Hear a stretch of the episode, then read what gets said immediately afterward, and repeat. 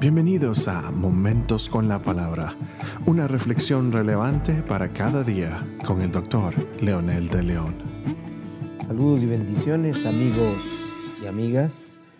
Esperamos en el Señor que este episodio de Momentos con la Palabra siga edificando su vida y también tenga la oportunidad de compartirlo con personas que usted sabe que necesitan de la palabra de Dios.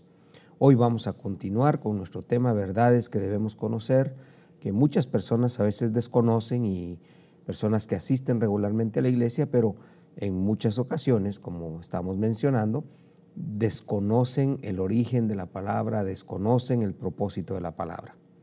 Entonces, por lo mismo estamos interesados en tocar este tema, por lo que en este episodio entonces vamos a dedicar a mencionar lo que esto significa y por qué muchas personas, personas cuestionan esta verdad de la inspiración. Hemos dicho que la Biblia es única y que no puede compararse con cualquier otro libro.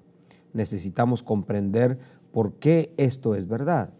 Pablo escribiendo a Timoteo le dice en la segunda epístola, eh, capítulo 3, versículo 16, le dice, Toda escritura es inspirada por Dios y útil para enseñar, para reprender, para redarguir, para instruir en justicia. Pablo cuando escribió esto se refería al Antiguo Testamento y por supuesto, también los postreros escritos tuvieron la misma inspiración de parte de Dios para escribir el Nuevo Testamento. Como dijimos en el episodio pasado, tanto el Antiguo Testamento como el Nuevo Testamento son un solo libro que registra la historia de la salvación y los planes de Dios para la humanidad entera. La palabra inspirar significa respirar dentro de o influir poderosamente. Pedro también en su, segunda epístola universal dice, y así tenemos la palabra profética más segura, a la cual hacéis bien en prestar atención como a una lámpara que brilla en lugar oscuro, hasta que el día despunte y el lucero de la mañana aparezca en vuestros corazones.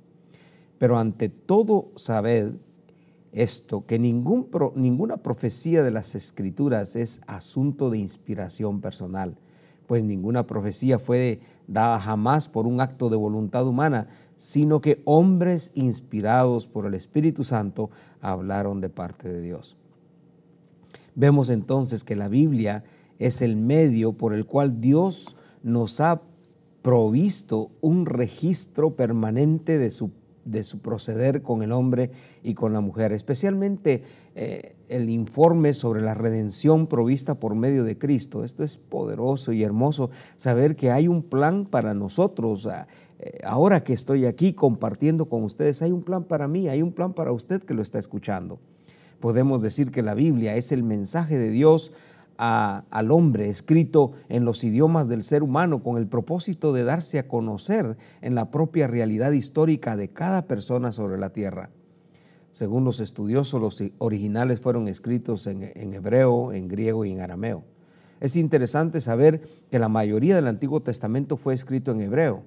Eso es lógico porque el Antiguo Testamento es el registro del trato de Dios con el pueblo escogido. Por otra parte, el Nuevo Testamento fue escrito en griego y arameo, Dato importante y curioso, pero el griego era casi el lenguaje universal que se manejaba oficialmente en el imperio romano. Por eso sabemos que las dos grandes influencias de la que quería liberarse los judíos era del poder político de Roma y el poder cultural de Grecia. Los dos eran paganos que afectaban de alguna manera su cultura monoteísta y puritana de los hebreos. Los hombres santos de Dios que él llama para escribir su palabra, eran hombres de diversas clases de trabajo u oficios. Eh, no eran siempre hombres de mucha educación, pero fueron obedientes a Dios y por eso llegaron a ser eh, portavoces de Él. Lo interesante de esta realidad es que todos vivieron en diferentes épocas y diferentes circunstancias sociales, excepto que la cultura hebrea que predominó en todos. Moisés, por ejemplo, era pastor de ovejas, David fue pastor de ovejas también, Pedro fue pescador, Habacuc era un profeta, Mateo era un cobrador de impuestos. Lo interesante no es que fueron más de 40 hombres en circunstancias diferentes, sino el, lo milagroso y sobrenatural es que todos coincidieron en el mismo punto, la redención humana. A veces nos parece que Dios dictó las palabras a los hombres, como dice Éxodo 2, 4 y otros pasajes más. Otras veces nos parece que Dios mismo escribió las palabras, como pasó con los diez mandamientos.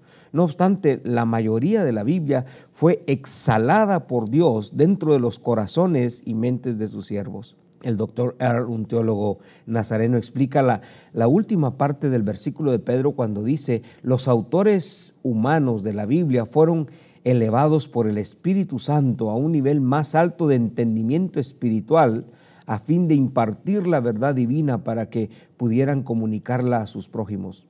Por medio de esta explicación comprendemos que Dios capacitó a sus siervos, primero para conocer la verdad, después para compartirla y enseñarle a otros por medio de la palabra escrita.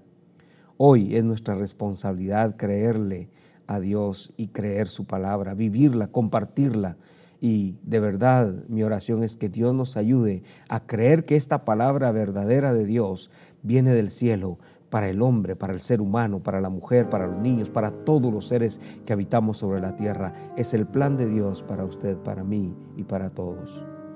Ore conmigo diciendo, amado Dios, gracias por tu palabra, porque es lámpara, es luz, es verdad. Gracias porque por medio de ella hemos conocido a tu Hijo Jesucristo, nuestro Redentor y Salvador. Permítenos ahora ser parte de tu plan y llevar esta palabra a todos los rincones de nuestros hogares, de nuestras familias, a mi ciudad y a mi mundo, Señor, por favor. En el nombre poderoso de Jesús te lo pedimos. Amén.